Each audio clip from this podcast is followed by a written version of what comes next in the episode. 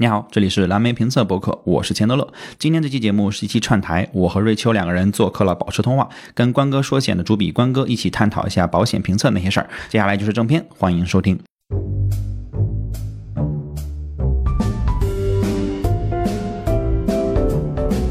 你去一个月中心，然后你能拿到的套餐的这个内容跟你的这个价格，实际上来说是不太透明的。对，但是保险就不一样，它的这个一系列它都是就是公开的这个信息，但是大家不看。对对。我现在有一个可耻的技能，你无论说一个什么样的话题，我都能给你扯到保险上去。我自己真的不愿意用，但它确实是跟就是很多事情都有关系。就是人类刚需其实就那些，怕死、怕没钱、怕不漂亮。而且有时候所谓那个好的呢，你也不一定能买得到，你也不一定能买得起，对对吧？这个我不愿意挑明，但实际上是这样的。再不要上来就说我就要买那个最好的，至少保险一定不是这个样子。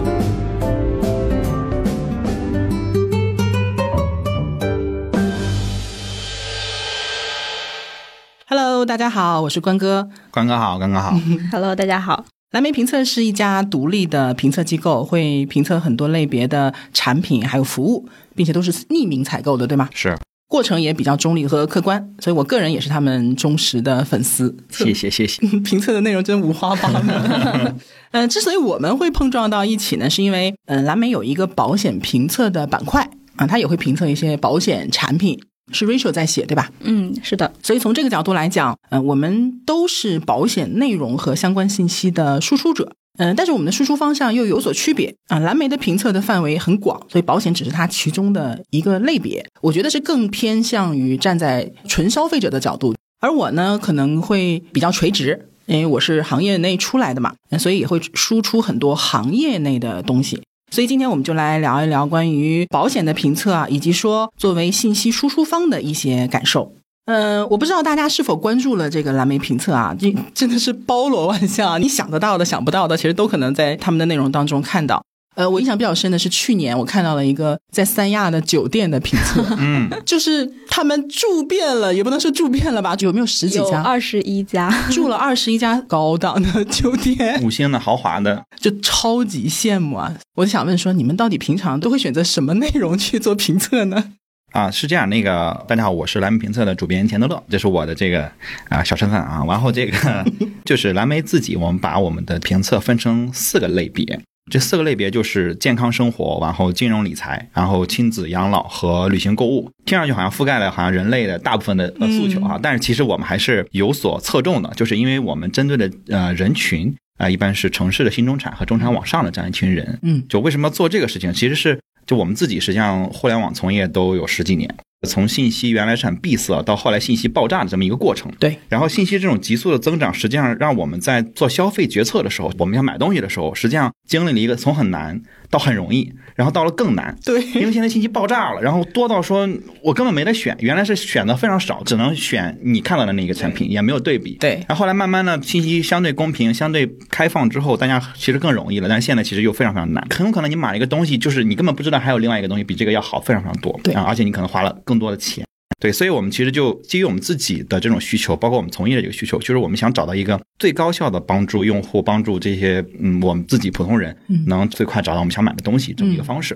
然后我们选择的这个方法就是横向评测，因为我们觉得横向评测是我们整个研究下来是最高效的一种消费决策的方式。我把所有的商品全部都拿过来，然后全部就做一遍对比，那我做的这个决策绝对不会出错啊，或者说很难踩到坑里。就至少我了解的信息是相对比较丰富的。我做。决定的时候，你的准确性会更高。对对对对对。然后呢，这个时候我们也不会说你就应该去买那个最贵了，或者说所谓的最好的。嗯，其实还是说我了解了，然后我根据我的需求去做出一个判断。我对这个东西可能没有那么高的诉求，那 OK，那我预算就低一点，你也能买到相对 OK 的产品。那我对这个东西非常非常在乎，那我就把预算可能压在这儿，那我就要去买那个最好甚至最顶尖的。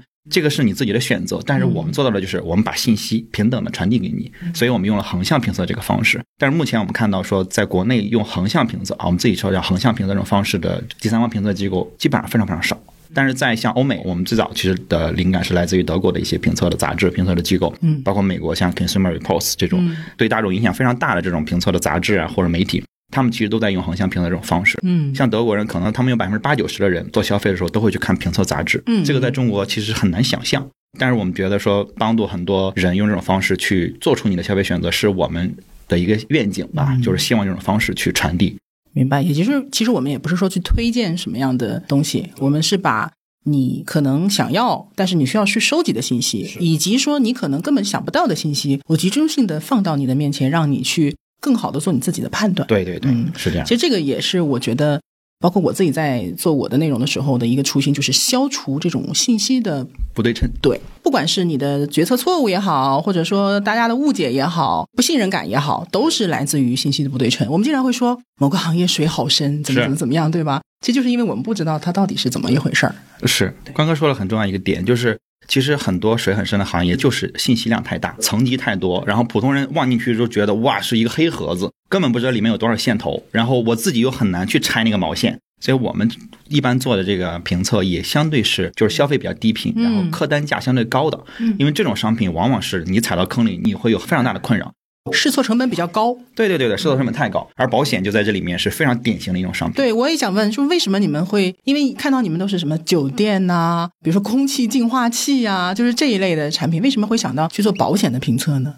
当时是嗯，二零一六年年底的时候，就是罗一笑的那个事情。对，然后那个事情发生了之后，我们就会有用户在后台问啊，说就是你们有没有这个儿童的保险的推荐啊等等。然后就是我们以这个为契机吧，就有了我们第一篇的这个保险的内容。然后发完之后，那段时间其实我们也没有怎么运营，然后就算是我们一个小爆款。然后我们就发现啊，用户对这个信息其实是很关注的对。然后他也会就是衍生去问其他的一些问题，就是比如说，那成人的我有没有其他的保险，我应该怎么去考虑？就是会有很多这样的衍生问题。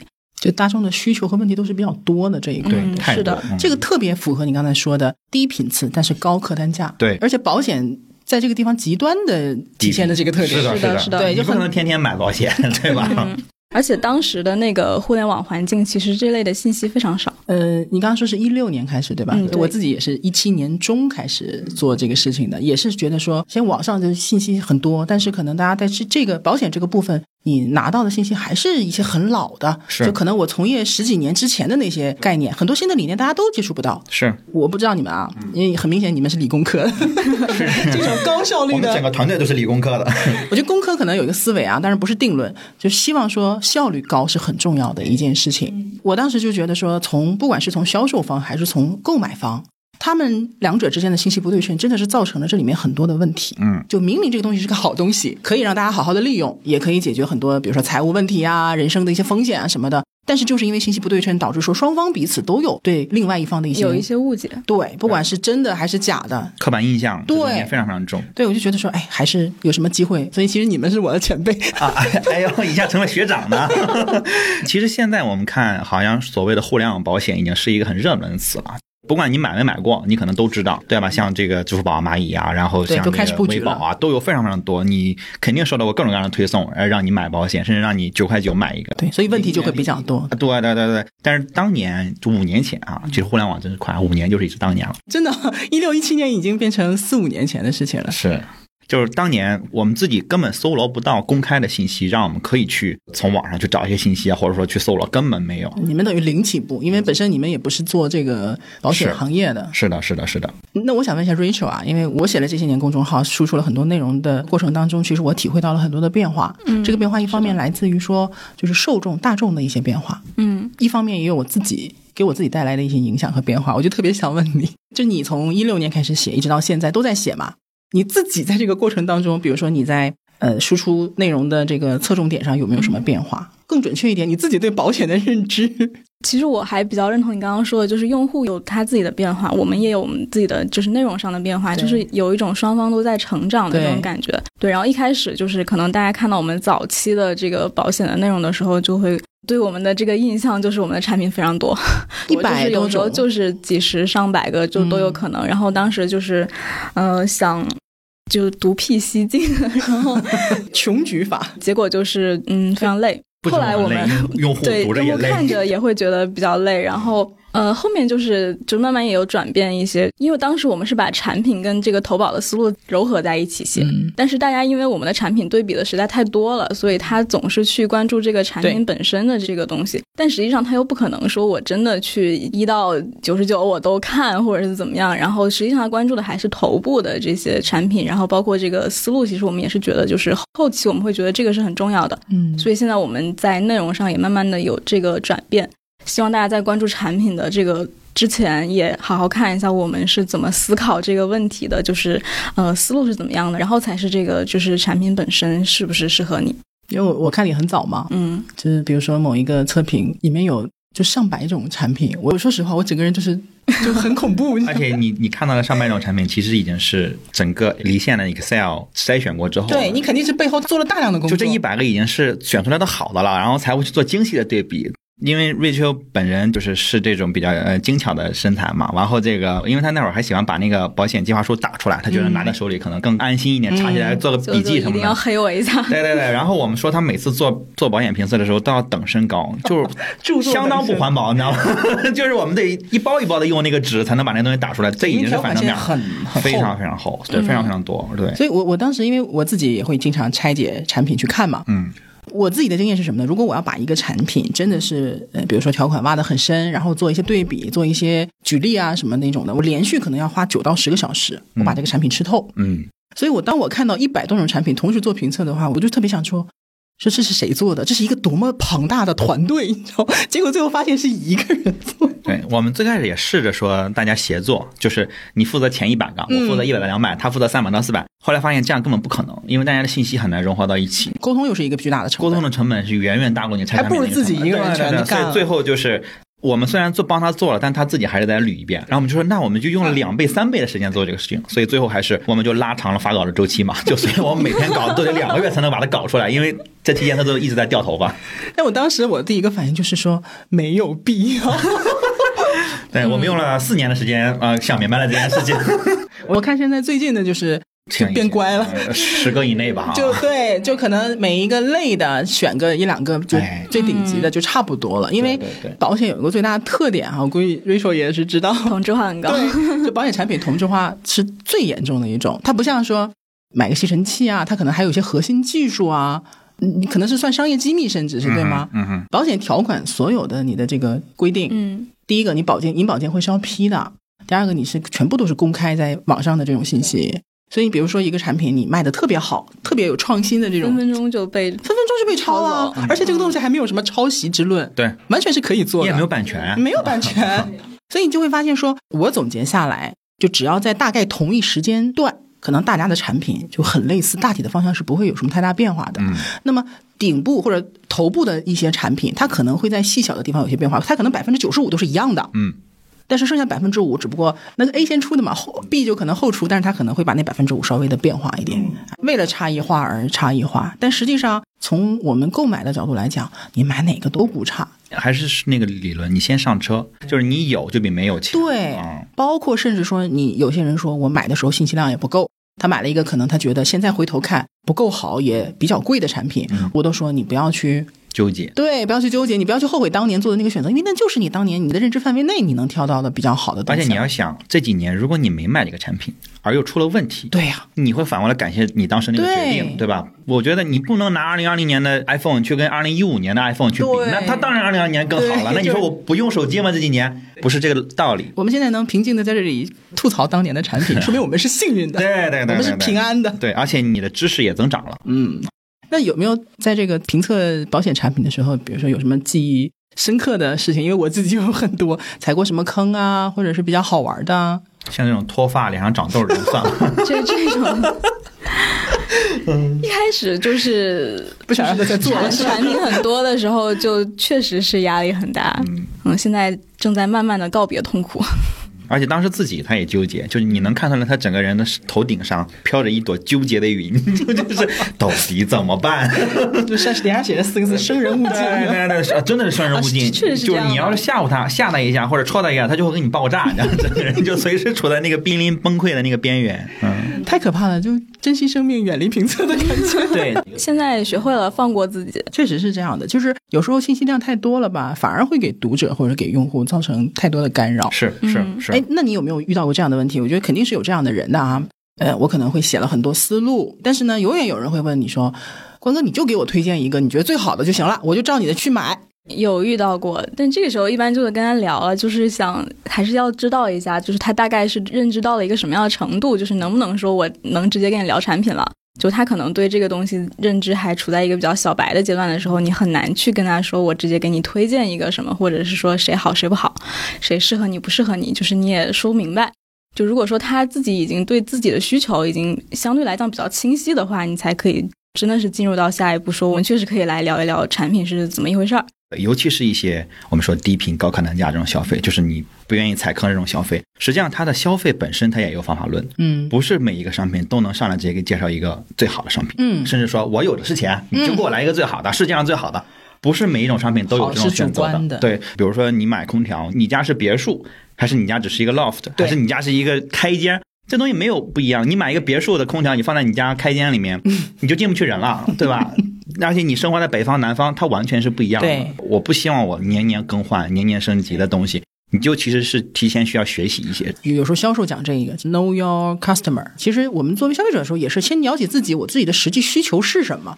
所谓的那个好的，真的不一定是适合我的，而且有时候所谓那个好的呢，你也不一定能买得到，你也不一定能买得起。对 吧？这个我不愿意挑明，但实际上是这样的。就所谓的性价比嘛，对，很多人也问这个问题，说你给我推荐，就哪个性价比最高？我连你的预算范围都不知道，对对吧？到底什么性质是好的？对，多少价格算贵的，算不贵的？CP 值这个 C 和 P 我都不知道你的公式，然后我是没法给你算那个。从我的角度来讲，又回到工科这个话题了，就它是一个模糊的一个相对的定义，它不是一个绝对的定义。对，它不像说重力加速度在哪儿，它就是多少。对对对对对，所以就很难搞。而且我们自己做所有的评测，我们都不会把价格放进维度里。嗯，就是价格不能作为对比的对象。嗯，就这个东西它可以非常好，但它可以很便宜；但这个东西可能很一般，但是价格叫的非常高。我觉得价格是你个人的因素，不是这个产品本身的因素。我们就有时候自黑嘛，这东西非常好，唯一的缺点就是我买不起。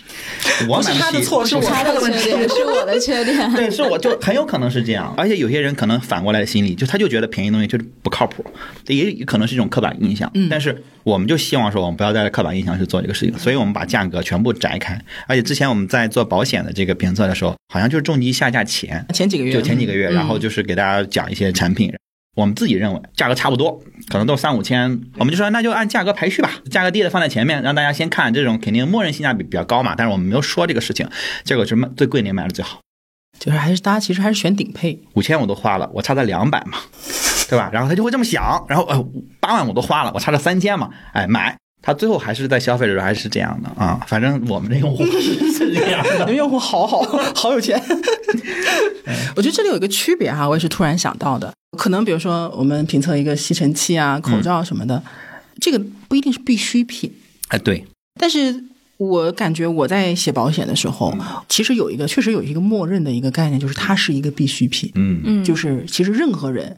当然你不认同不买，无非就是风险自担。嗯，但是只要你接受它，它对你一定是有用的。所以我在写这些东西的时候，我可能会总有一种心态，就是我不光要告诉你怎么买，买什么会比较好，我还老是在 告诉你你要买。嗯，你要买，你该买这个东西，你买它是对的。你要早买，其实还多了一层这个部分在里面，嗯，对吧？很多时候，当大家不认同或者不接受保险的时候，反而是这种心态会让他觉得对你有反感的程度。嗯，就是你老说保险好，保险好，老是要劝我买。从从我的角度啊，你首先要认知它的重要性，你才去有动力去了解它的细节的部分。是的，是的。所以这是一个悖论，你不了解细节。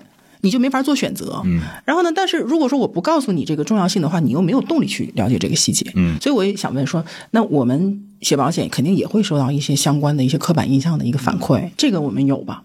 呃，在蓝莓这边感觉比较少，为什么比较少呢？因为保险是相当于我们的一个模块嘛，就你要硬说，它也是可能八分之一的一个内容模块。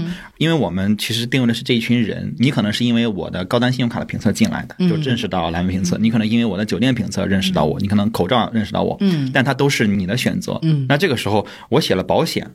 他其实会有一个认知，就是哎，这是不是也可能是我的选择？因为我们平时也会有些可能很灵感层面的内容，就是说这个东西可能不是刚需，比如之前做的那个什么呃森林学校，就是你可以不止让孩子去上下上夏令营，你可能还有这种森林学校。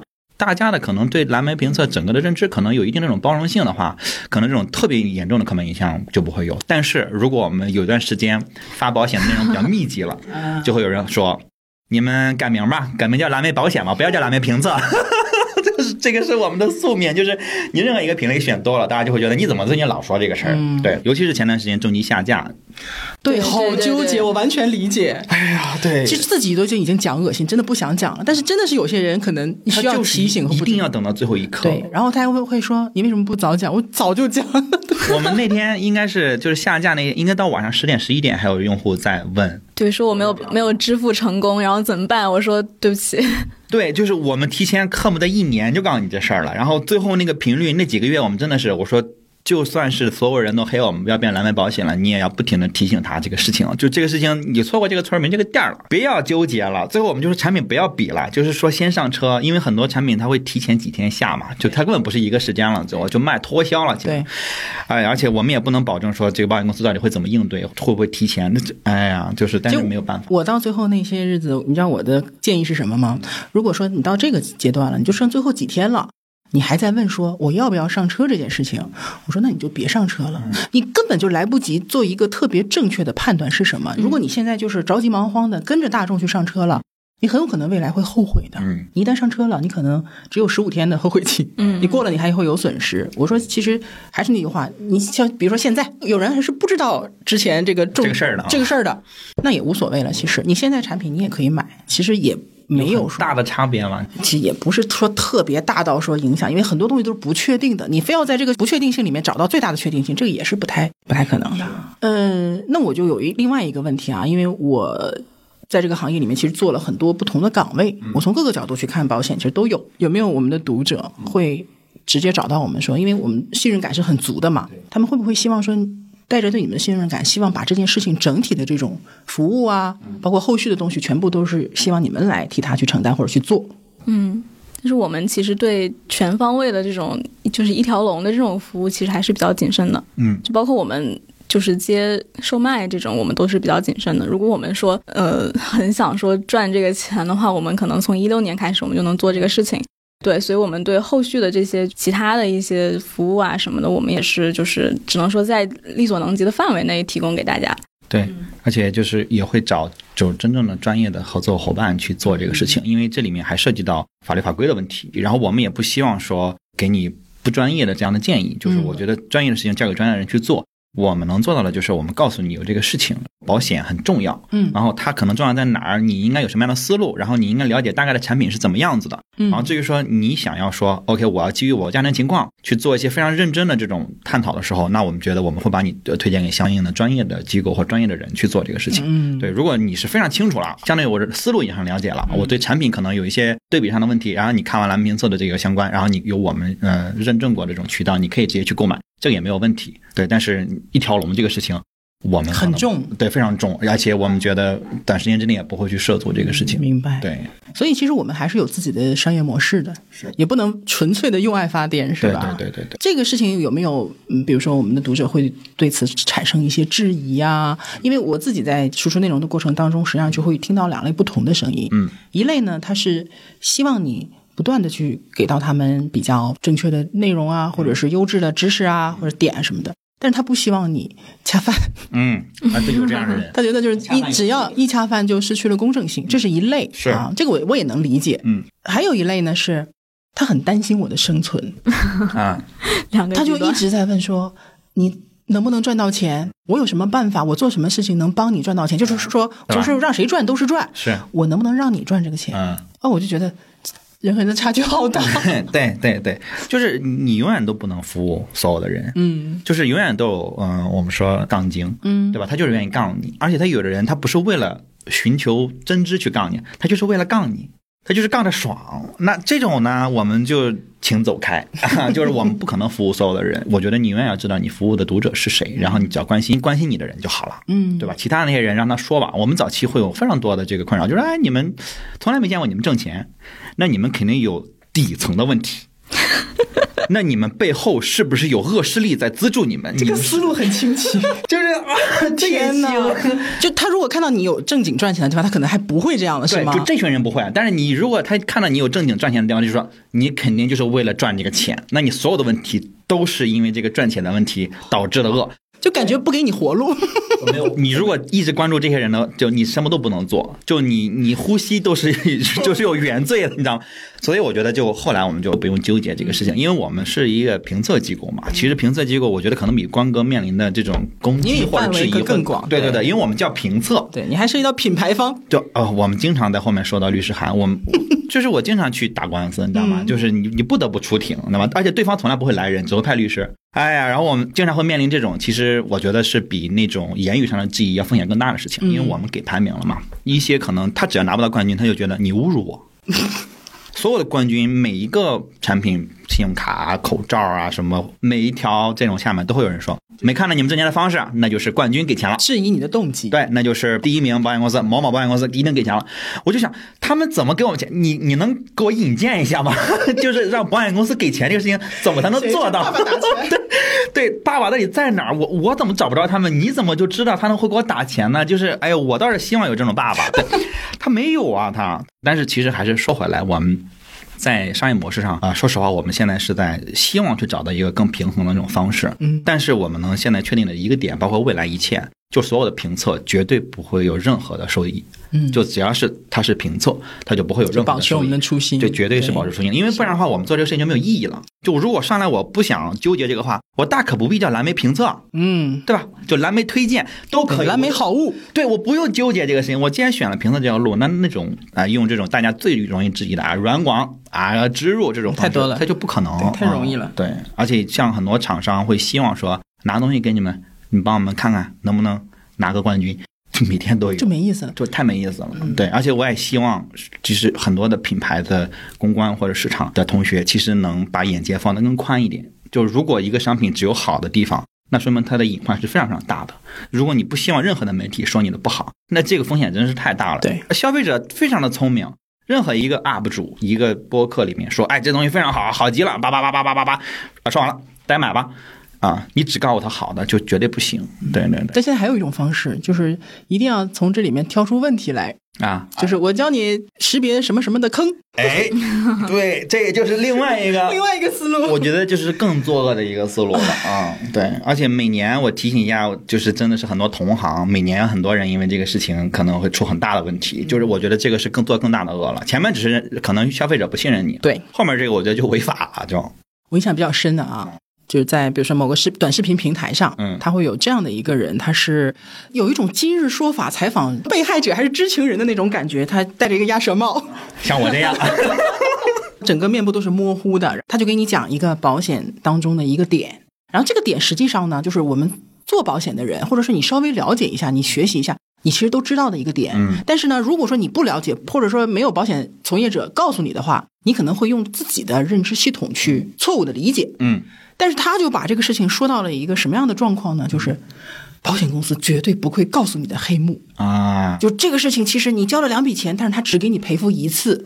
就如果我不是懂保险的人，我看了这个视频，我就会觉得天呐，就保险公司就是 骗子。哔哔哔但是我从专业的角度就会觉得。这个事情本来是一个客观的一个事情，咱们双方在做的事情都是说努力的去消除这个不对称，对。但是就我觉得它不是在传递信息，对。它是在传递情对绪，，渲染情绪，对。嗯，但是特别多人就会被这个带走，对。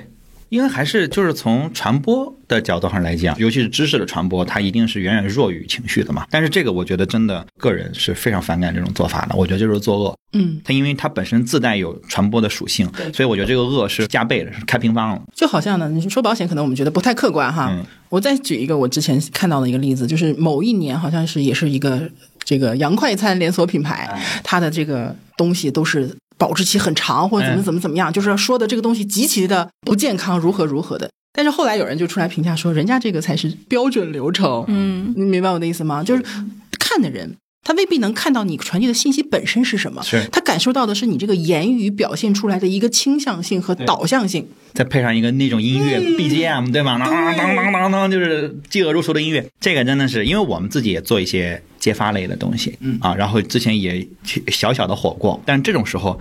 你可能面临的攻击也会是非常非常惊人，就你都想不到他们有什么阴谋论出来，就是哇，这些人不去写小说，真的是亏了他们了。就是他什么都能给你连到一块儿去，但是我们自己其实不太在乎，你没有办法。你刚才说我们有很多核心是四个部分，对吧？是，嗯，金融理财啊，亲子养老、健康生活和旅行购物，哎，听着都是特别我喜欢的板块。那有没有什么比较好玩的？就除了保险之外，你们在这个过程当中评测的其他的部分有什么好玩的案例吗？最近我们就从去年年底吧，然后到今年年初做的比较两个，就是算是比较耗人的，就是快把我折 折腾的受不了的两个选题。一个就是我们跑了北上广深的那个养老社区和月子中心。比较有意思，就是去养老社区的时候，就借过一个叔叔，还借过一个阿姨，借了个老人。对，因为我们去到养老社区的时候，这个高端养老社区非常贵嘛，就是一些他可能呃所谓的门票都要两三百万、四五百万，你才能住进去。然后每个月你要付可能一两万、两三万的，再付一个月费，其实它非常非常高消费的。然后呢，这个行业现在又属于一个国内属于竞争相对进入白热化的一个过程。所以很多他们会认为是同行来偷师的，嗯，而我们长得就好像是那种偷师的人，不知道他们为什么会这么认为。对，人一看就是，嗯，这个啊，一看就是从业者。而且我们说我们父母八十了，他们说不可能，你们这个年龄父母也就是五十多，对，可能长得也比较年轻，那也怎么办呢？所以我们就只能去，我们有很多用户嘛，然后我们跟他们说我们在做这个选题，他们就会来帮我们，然后我们就租借他们家的老人，而且还不能租，可能。爸妈妈级别，我们可能只能租他们的爷爷奶奶级别，就是真的八十多了啊，然后九十了，然后我们带着去看。又又不能说就是找那种就是确实是腿脚不方便的，就还得找一个就是健康的、硬朗的、活力的这个叔叔和阿姨，看着够老，但是又能行动自如。但是我们去的这些叔叔阿姨都会特别配合，然后全程下来之后，我们觉得要是穿帮也是我们穿帮了，这阿姨。然后你会发现他们也会从他们自己的角度提他们自己的一些问题，然后就是也蛮给我自己。惊喜的，就是优秀的演员，对，确实是很优秀。之前有一个阿姨，就是我们本来只找了那个阿姨，结果她那个阿姨过来跟我说，她老公也想跟着一起去，然后说来吧来吧，真好。就对她来说，就是顺便实地考察了。对对对对。对，还有一个叔叔是他对这个行业真的特别感兴趣，然后他回来之后他就说，我前两年其实也调研过，然后还想自己开一个养老院。对。因为我们自己做很多评测选题的时候，可能我们自己本身不是消费者，那这个时候我们一定要找到对应的消费的人，或者说行业里面的人。所以我们自己有一个组织，我们叫蓝莓侦探，嗯，就是实际上是我们的智囊库，因为我们自己能力一定是有限的，都是热心读者是吗？对，热心读者。然后，但是他们往往都已经是各行各业的顶尖的意见领袖或者专家。那这个时候我们会把他们聚在一起，做一些提前的一些访谈，然后我们会在基于他们的这些呃反馈，或者说他们知道行业里面的问题啊，或者行业里面他们自己的痛点，嗯，我们会整理出。评测的维度来，那基于这个维度，我们再去做筛选和去各种打分，然后最后他们也会帮我们去做一个 review。对，所以这个蓝莓侦探实际上是我们最核心的竞争力，分散在世界各地，能去帮我们做很多事情。就比如我们之前做呃欧洲的高端的百货的一个评测，买手店的评测，真的有人是开着车从德国开到法国，然后帮我们去把所有的我们串一遍，然后就要拍照，然后去礼宾部去问啊，各种去做各种表格，给我们拍好多图。就这个我们没有办法自己飞过去嘛，这成本太高了，这选题肯定废了。但他们会帮我们去根据我们的那种特别龟毛的要求，然后哎去给我们一个个的去 check。对，所以这个是我们其实很乐在其中，而且 真的乐在其中，而且这里面是没有任何利益上的关系的，对，不会有报酬，因为你给报酬的话，你给多少都不合适，你给的少了是我就只值这点钱吗？你给的多了我们给不起。对对，所以这个时候只能是你认可我做的其他的内容，那你要做新的内容，我希望我也能提供一些帮助，因为你曾经帮助过我。这个模式实际上是我们在内容上面自己反正探索出来一条模式，所以这个其实也能体现出，比如说有一些知道一些本行业信息的人，是愿意无私的、无偿的把信息。传播出去的，对，但是可能说我们需要更多的平台或者是渠道，对，去让知道的人和想知道的人中间其实是架起一个桥梁。是的，是的。我们最开始做保险，实际上就获得了很多保险行业内部人士的帮助，因为一一六一七年真的，比如高端医疗险的这种评测，它本身都是线下的产品，你线上啥也资料现在也基本会没有。对。对，但这个时候就会有一些保险公司的高层会直接就是我们的读者，然后我们就会说，哎，我们要做这个了，但是我们需要帮助，他们就说啊，我们什么资料都有，一个打包邮件发给你们就完了，因为这个信息其实也不是不公开的，只是你比较难获取，你只是不知道从哪儿获取。对，太费劲了，所以这个时候我们就会获得很多这种这样的帮助，包括我们写一些方法论什么，也会让一线的人或者以及高层甚至内勤都会去各种各样的人帮我们去看，嗯，他们思路也不一样，那去找我们可能有没有什么硬伤啊，或者有没有什么理解错的问题，这个时候我们能拿出来的东西，我们就会觉得不是只有单方面视角的，嗯，就至少不会传递错误的信息。对对对，我就很多人问我们说，你们公司内是不是得有几百个编辑？是不是每个行业都是非常专业的？不是这样的，因为我们我们品类太多了，我们不是说每个品类都能每周都更新。那这个时候我们实际上养不起一个专业的编辑只写这个内容。嗯。那这个时候，可能蓝莓侦探就是我们最有力的后盾，而且他们也是在不停的迭代更新的。也解答了我的其实一个疑惑。啊，就是内容的来源。最后，我们实际上只是我们保持一个蓝莓评测的方法论，嗯去检验他们给我们获得的信息，嗯是不是符合蓝莓评测的标准。其实这样就可以了。所以其实每一次的评测，它后面其实都呃有着巨大的工作量，还有巨大的信息量。对所以我们更新的频率非常低。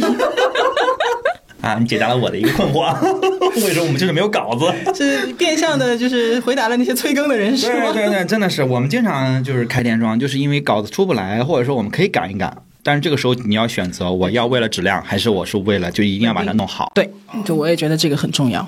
而且我因为我经常会讲说，保险跟什么相关呢？一个是一个人一生的财务状况，一个是他一生的健康状况、嗯啊。然后就会发现，其实有和你们的评测有很多重合的那个话题，对，我就觉得说，哎，其实很有意思。嗯，但是呢，可能切的角度就完全不一样，嗯嗯什么都能包进来。嗯，你们有有没有这种感觉？有有有，对，是一样的。我现在有一个可耻的技能，就真的自己我很讨厌我这个技能。嗯，就你无论说一个什么样的话题，我都能给你扯到保险上去。我自己真的不愿意用，特别恶心。嗯，但它确实是跟就是很多事情都有关系。嗯，就是人类刚需其实就那些。因为我们自己说我们自己的这么多品类，它有什么共性？公开场合不太能这么讲，但接地气里来讲，就是你最需要的三大刚需就是怕死、怕没钱和怕不漂亮。不漂亮，漂亮可能包含体面啊、尊严啊，尊严就是嗯对对对，可能尊严。嗯但是我们说不漂亮，它更接地气嘛。嗯就其实就这三个事儿，这三个事儿你解决了，其实你不会有太大的困扰。就是两种方法来解决，一个是我们事前去规避，一个是事后补偿，嗯，就这两种方向。你只要两个方向把它对着这三个刚需打透，实际上你的人生不会有太大的困扰。对就相对平稳很多，它会平滑你的这个曲线。之前也强调过，买保险并不会降低你生病的概率，哎，它也不会降低你出意外的概率。但是呢，它能够说出现了这些问题，可能会对你有财务上的比较大的影响。就像你说，人活着钱没了，对，这是最惨的。你不光钱没，你还要花钱，你知道吗？嗯对所以他其实是从这个角度去事后补偿你的。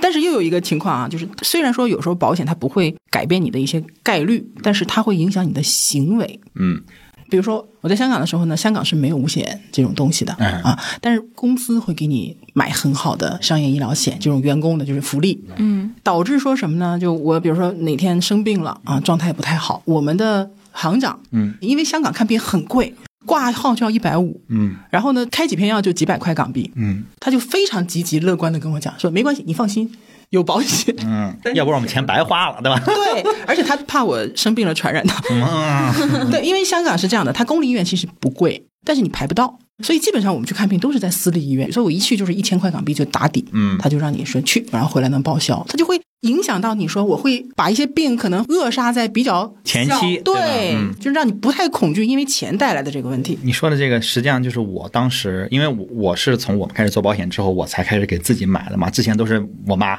你知道吗？就啊家家里都有一个买保险的妈妈，对吧？我她也不知道她买了什么，但反正就是买，每年好几万、好几万这么花。然后我们做了高端医疗险的评测，我发现，哎，我一直会有一个困扰，我生病了怎么办？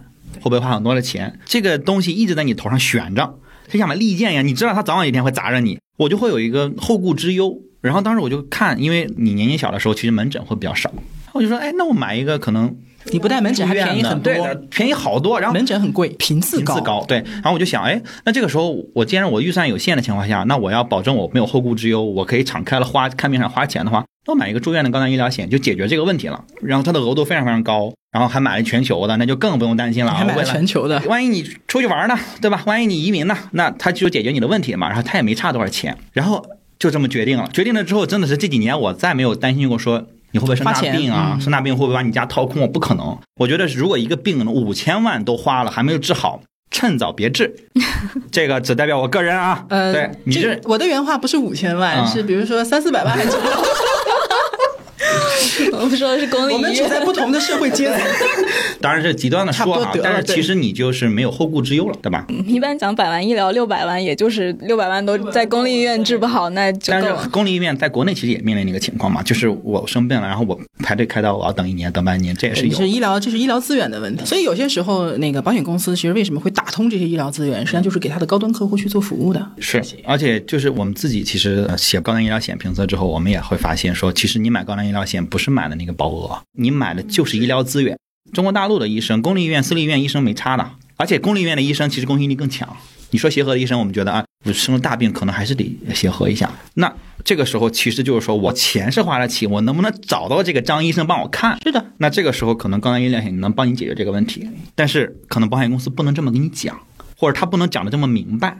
那我们就希望说，我把这东西我也告诉你，你只要知道我为什么花十倍、二十倍这个百万医疗险的价格去买高端医疗险，实际上你买的是这个。就它有一些是是很明确的，是就是放在就是我的服务体系当中的对。因为我在银行做的基本都是高端客户嘛，嗯，他们的保费一年都是上百万甚至上千万那种的。保险公司能够给到他提供的服务，就有点像什么服务呢？比如说像某个高端信用卡、嗯，黑卡或者是百夫长那种，你你有是吗？他的领域，这是我的领域。卡神，原来遇到卡神了，就是这种信用卡给到的极高的这种待遇，几乎是可以做到的。那这里其实还有一点哈、就是可能很多人不太清楚，但是我就估计你们也会遇到，就是保险的评测，可能我们要注意的一些点是可能比其他要更重要，因为保险的监管其实很严。是是是是，对很多人可能觉得保险它是就什么大公司、小公司，小公司可能就有风险或者怎么样的，会有这种问题。但实际上，保险是一个就是还是监管比较严格的一个这样的一个行业。就比如说，就以月子中心来对比吧，你去一个月子中心，然后你能拿到的套餐的这个内容，就你的服务的这个框架跟你的这个价格，实际上来说是不太透明的。对就你得去一个一个去问这个销售说啊，这个套餐是一个它包含什么，然后这个套餐价格是什么，然后他还不一定能给你讲细节。但是保险就不一样，它的这个条款啊，包括这个价格呀、费率，然后还有什么投保须知啊等等的这一系列，它都是就是公开的这个信息。但是大家不看，对对，这个是一个。然后还有就是准入门槛的问题，就很多人会问到什么小公司啊这样的问题，但实际上保险的这个公司的准入门槛是很高的。对，就再怎么着你也是两个亿实缴，但可能你去一个月子中心，它可能就是准入门槛很低，它甚至监管是一个相对来讲比较空白的一个状态。嗯，这也不是说所有人随随便便都能开，但它确实是没有太多的这个条件或者说摆在那儿。嗯，对，然后还有就像你说保险，它是一个前置的消费，其实月子中心也是，就是我可能就是在备孕甚至是怀孕的时候，我才去考虑这个事情，我离我享受这个服务还远。但有的像去年疫情的时候，就有很多这个月子中心跑路了。定了这个月子中心，然后结果我到六个月之后我去住，然后这个月子中心没有了。那实际上到这个时候我是非常被动的。但是保险即使这个公司倒闭了，然后也不会说赔不出来。嗯嗯对，就是保险它还是一个就是在监管上很严格，对消费者很有保障的这么一个东西。对，而且这个还是我们做的北上广深的高端月子中心的评测，就它已经是门槛最高的了，就是它的投入啊，它的费用一般都在十五到二十，十五到二十是一个可能最低的套餐，嗯你只住二十八天啊，就相当于一天一万块钱吧，然后再往上它有四十二天的，你可能只住月子中心就要四五十万，生孩子那我们不算，然后你坐月子要四五十万，就这么高的消费，你没没有这么贵的医疗险，对吧？四五十万的基本上就没有，对吧？全球的也差不多了。那个全球的，可能你得六十以上、七十以上，可能才是这个价格。所以像这么贵的，而且只有四十天以内的这个体验，它的监管实际上都是相对是薄弱的。所以我们在没有特别做这个明确选题的时候，嗯其实也会非常非常谨慎，就是我们对各种背景啊、你的资金的情况啊，包括你的服务，就是我们要研究的深挖的就会非常非常多。监管没有做的事情，我们相当于要帮用户去避开。我们不希望我们评测的月子中心跑路了，那这个时候我们也要承担一定的责任的，也有风险。但是我们在做保险评测的时候，或者保险的产品分析的时候，其实这种风险相对就低很多。对于消费者来购买的时候，风险就更低了。其实，就本身它托底的这个程度就要很高。对对对对对嗯，它就不会跑路嘛。最差的情况是一定不会发生的。对。我自己的感受是，很多人对于保险的认知吧，它其实有不同的层次。嗯嗯，当然有一些可能走的会比较快一点，比如说自己研究啊，然后就配置啊。那有一些人还停留在说他对保险行业本身的这个呃信任度是很低的。嗯，历史原因吧。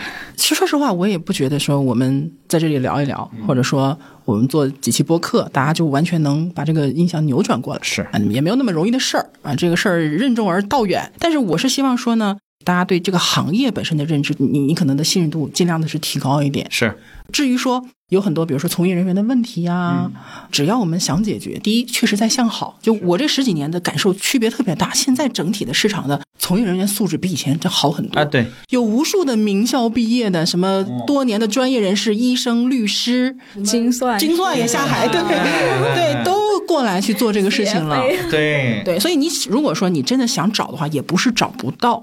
就是这个行业实际上是很开放的一个行业，对对吧？也不是只有一家公司、两家公司的产品可以买。对就，刚才我们也说了很多，说它的风险风险是相对低的。那这个时候，其实大公司、小公司，我觉得不用太介意这个事情。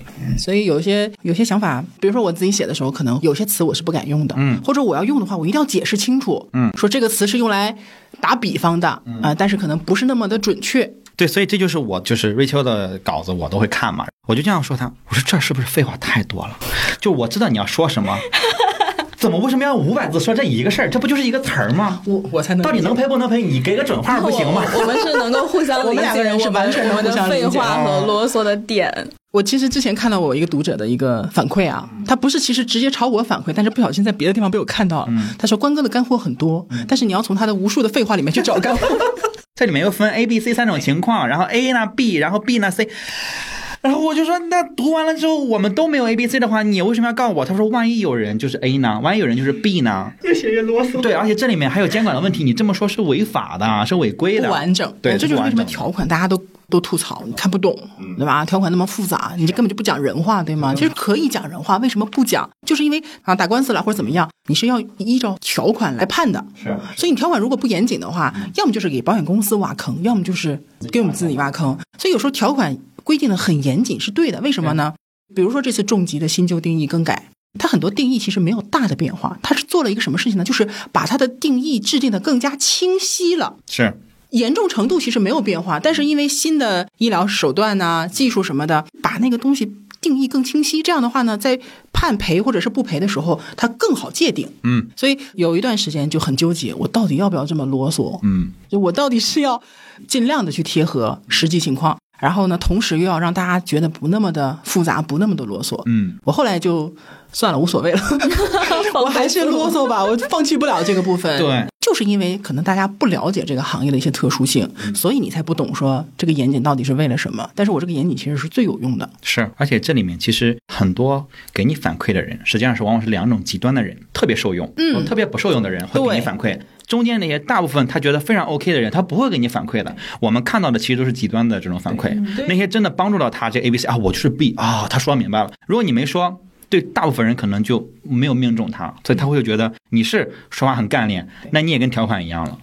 那我还是看不懂，你没有传对你没有传递一个信息给我对，所以说我觉得宁愿多说，也比说我少了一块、对缺了一块或者不平衡了要强。而且你在写这种东西的时候呢，你又不知道你面对到底是一个什么具体的人，就是实际上可能会有很多人来看。对那我们的习惯是个性化的需求，我们去个性化的给方案。对，但是你当你不知道面前是谁的时候，你只能假定各种可能性。是，呃，Rachel 知道，其实产品写一个测评测是很容易的事情。嗯，但是呢，当我写完这个产品，我可能要给大家提出你购买的一些建议。嗯这个产品怎么买会比较好？对你是买这个还是买那个？你就要假定很多种情况你。是二十岁、三十岁、五十岁，你对有孩子没孩子，工作预算怎么样在北京还是在上海？完全每一个因素的变化都会产生方案的变化。对，所以就变成越写的时间越长，我整个人就是精神分裂的，理解，太理解了。非常分裂。所以这就是说回到最开始的时候，我们说很多的消费，实际上你都是需要先学习一些知识，再去进入到真正的消费决策的那一步。对，再不要上来就说我就要买那个最好的，至少保险一定不是这个样子的。嗯，这个我之前也是，我们之前的博客也讨论过这个话题，嗯。就是大家很多人实际上是各种各样的客观原因吧，嗯。就觉得说我没有办法看条款，我也看不懂，对，呃，但是呢，又问我说，那我有什么办法能够快速的辨别一些真伪啊，或者说这个呃行业的人他是不是靠谱，是不是专业？嗯，对我来说，我就觉得这个问题有点矛盾。你不具备这种充足的信息，或者说一定的信息，你要去做判断，本身就是一个不太可能的事情。嗯，我觉得一直要保持一个学习的心，这个对于每个人应该都是有效的。对，那同时我们保险行业也一定要努力，自己也要学习，然后靠谱啊，专业，这个两方一起努力吧，是的，就是的，是的，我们大家一起嘛，对吧？一起，不是说某一方的责任，要怕黑了是吧？太难。嗯，明白啊。那这就有一个问题了，就比如说条款，其实真的是有一些可能比较难懂。嗯，所以我每次看到有人问我条款，我特别开心，我就特别积极主动去回答他的问题。那 Rachel，你从看条款最开始到现在，你觉得条款难不难懂？说难也难，说不难也还好。其实你说它难吧，无非就是它为了它的严谨，它有很多的法律相关的术语。嗯，它可能还有。保险的术语有这个，甚至是医学上的，嗯，这个对普通人来讲，它肯定是阅读的这个难度是很大的。如果说你真的是从头看到尾，很仔细的去看的话，我觉得一般的读者也很难说就是能做到这一步。但是实际上，我觉得你读个大概。或者说，你至少能把保什么不保什么这个最主要的这几个部分去搞清楚的话，其实还是能做到的。那我们就干脆就是给一点所谓的干货啊，就是如果说我们看条款，嗯，因为条款都是现成的，嗯，你一定能看到的。我们主要看哪几个部分？嗯，比如说你的保障责任，嗯，是其实就写了你的保障范围是什么，然后什么情况下赔？对，什么情况下赔？赔你多少钱？是赔你百分之百，还是赔你百分之一百五，还是怎么样的一个情况？然后比如说你这个多次赔付，然后你这个间隔期有没有？然后有的话是多少天？都是在这个部分，都是集中在这个部分告诉你的，而且是写的非常明确的。嗯，然后看不懂就问嘛。对对对对对。然后还有其他的就不保什么嘛，就是说的免责条款，就一般就是一些比较常规的。呃，基本上大多数情况下是比较合理的，这就够了，对对吧？对，而且我我其实也总结过一个经验哈，和你其实是一个类似的，就是第一个你要看的两个部分，嗯，第二个呢，你实在是看不懂，因为比如说啊，某百万医疗险，嗯，它的免责条款有三千七百多个字，我是正八经数过的，就你确实对很多人来说是很难的，对吧？嗯，看了也记不住。对，第一个是有共性，第二个呢，我觉得如果掌握一个原则，你也可以接受这个事情，就是要接受。任何一个保单，任何一个产品，它都有自己保障的有限范围。嗯，保险公司不是公益公司。对我之前遇到过一个提问呢，他是因为什么来着？是因为就是小产。嗯嗯。因为绝大多数普通的医疗险或者重疾险，关于怀孕呐、小产呐、分娩呐，它出现的问题其实都是免责范围内的，对吧？这个其实又是一个知识点了，对吗？对。但是他遇到这个问题之后呢，他去申请理赔了，他不知道，嗯，保险公司就把他拒赔了。拒赔之后，他就来问我说：“这个情况是不是这样的？”如果说你真的就是觉得该赔。对，这个其实是你对它的这个理解可能会跟这个产品本身是有一些偏差。嗯，我们现在做的事情就是要告诉你，你的预期应该在什么地方。对对对。所以这个人来问我之后呢，我就告诉他说：“我说这个事情拒赔是有理由的，因为你的这个产品它基本上都是会把怀孕啊、小产这些东西作为免赔的这个规则内。我还怕他说。”就是不能理解嘛，嗯，然后后来他给我回说，OK，那我知道了，并不是说我要去找事儿，或者说我拒赔了我就很不开心。他说我就是要跟你确定一下这个事情是，嗯，他是在诓我，还是他就是一个正常的事情？哎，我就觉得他他就能对，我就觉得这个东西其实这个想法也很理性，我只要确认这个事情它是一个正常的就可以了，而不是说只是他因为拒赔了我，我不能接受，所以我就觉得这一定是你的责任，或者是你在骗我。所以还是我觉得应该自己看一看，哪怕你没看懂，因为这是一个合同，你跟保险公司签了一个合同嘛。对，你哪怕再信任对方，你也得看合同。嗯，所以我们其实双方的共同点很多啊，重点就是我们都觉得说，我们是在传递有效的信息，是，然后呢，也是。更讲逻辑性的东西吧。对，我自己觉得，我觉得逻辑是很重要的。我们是用客观的方式来把信息传递给你，我们反正是不传递情绪的。嗯，就是我们自己写文章也不会写那些华丽的词藻，就没有 没有这种能力。然后呢，我们也也不知道怎么渲染这个情绪。嗯，但是呢，我们就把信息给你，信息有正面有负面，但是我们觉得就是应该公平公正的给。我们获取什么，然后我们。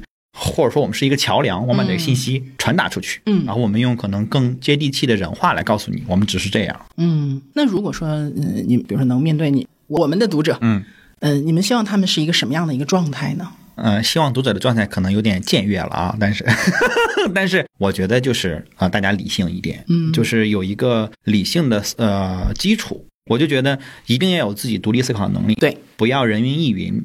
不是蓝莓评测说的话都是对的，对对吧？任何一个人说的话，他都是有两面性的。那你要保持自己独立思考的能力，你就能获得你想要的。自己有要判断。对你需要做一个自己的判断。我也一直强调，呃，我自己一定有我自己个人的主观的角度，嗯，但是我肯定是维护我的角度，是因为你没有办法说变得无比客观，这是做不到的。但是我的主观呢是有我自己的出发点和理由的，那你可以去参考。是，你认为我不对也没有关系，就不要吵就好了嘛，大家可以讨论。讨论就好了，不要吵。而且就是有的时候就会变成什么呢？就是你说你是对的，我说我是对的，嗯。大家已经不在乎这个事儿本身是什么了，啊。就是一个对错的一个争执了，对对对这就没有任何意义，没有意义，对对没有意义。对的，但我们从算是从写作者吧，或者说内容输出者，就是觉得说，嗯我说实话，你可能你觉得我时候说的什么都不对，嗯，你就别看嘛，哎，是这样的，对吧？就我也不想惹得你不开心。对，因为我们也会一直按一个进步的标准要求我们自己。对，然后我觉得大家都按进步的标准要求自己，训练自己的思考和获取更多的知识，这个一定是没有问题的。